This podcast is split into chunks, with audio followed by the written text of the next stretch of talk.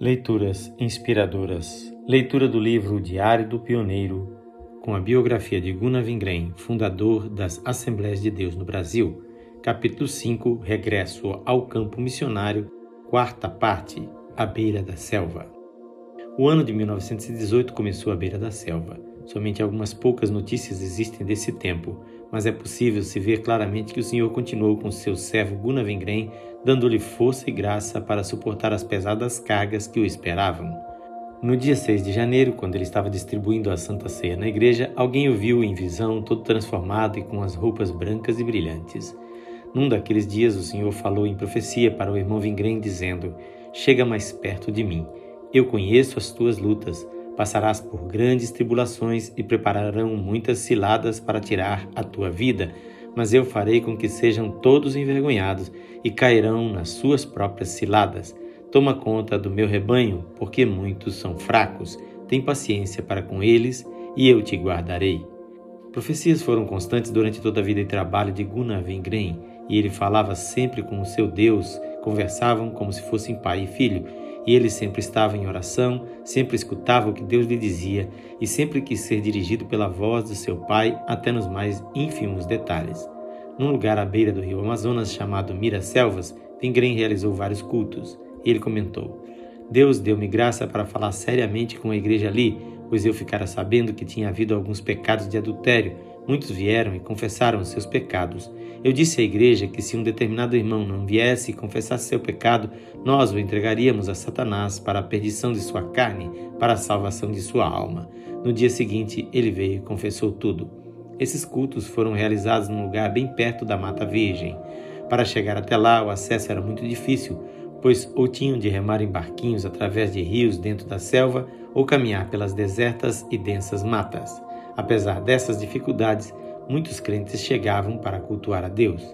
Vingren comentou no seu diário como alguns andavam longas distâncias para assistir aos cultos e tendo muitas dificuldades a vencer.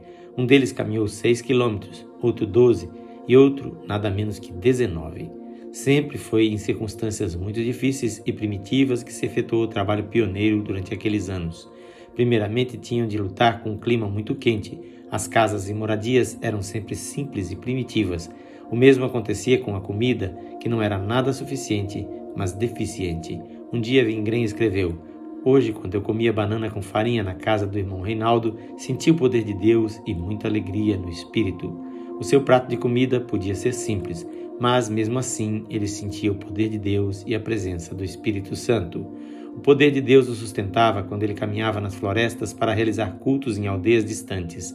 Um dia ele caminhou 14 quilômetros até o lugar do culto e depois andou mais sete até o trem que o levaria de volta para casa. O ano de 1918 foi de suma importância para a continuação do movimento pentecostal no Brasil. O trabalho já contava com alguns anos, agora chegara o momento de registrar a igreja para que ela se tornasse pessoa jurídica. Isso aconteceu no dia 11 de janeiro de 1918, quando a igreja foi registrada oficialmente com o nome de Assembleia de Deus. Um outro acontecimento importante naquele ano foi a chegada de novos missionários ao Brasil. No dia 12 de janeiro de 1918, chegaram ao Pará Joel e Signe Carlson. E depois de terem estudado o idioma e se acostumado um pouco com a cultura e os costumes do país, viajaram em 14 de outubro para Pernambuco, onde realizaram o trabalho de pioneiros, pondo o fundamento de uma grandíssima igreja que mais tarde surgiria ali, com muitos milhares de membros. Segundo notícias, ela é agora uma das maiores igrejas evangélicas do Brasil. Em 1919, Samuel Nistron escreveu no livro Despertamento Apostólico no Brasil o seguinte: O trabalho na igreja em Belém do Pará estava marchando maravilhosamente e em franco progresso.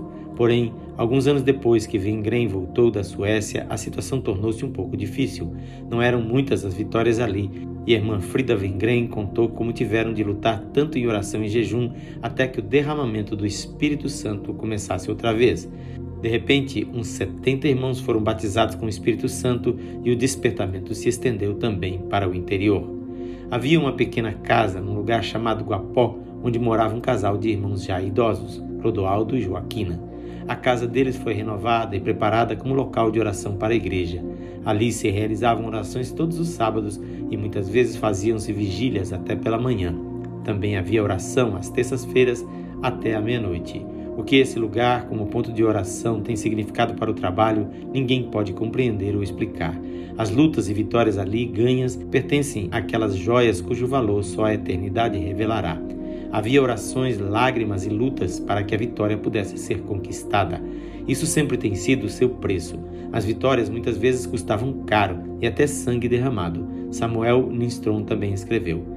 Muitos crentes tiveram as suas casas e tudo o que lhes pertencia completamente destruídos em muitos lugares durante o trabalho de evangelização. Alguns foram feridos a faca e machucados com paus e outros instrumentos. Pernas foram quebradas, cabeças esmagadas e muitos morreram devido à tortura porque passaram, para não falar de coisas piores que muitos irmãos sofreram antes de morrer. Na leitura de amanhã, teremos a quinta parte deste capítulo. Quem faz esta leitura é seu amigo, pastor Edson Grando. Que o Senhor Jesus abençoe ricamente a sua vida.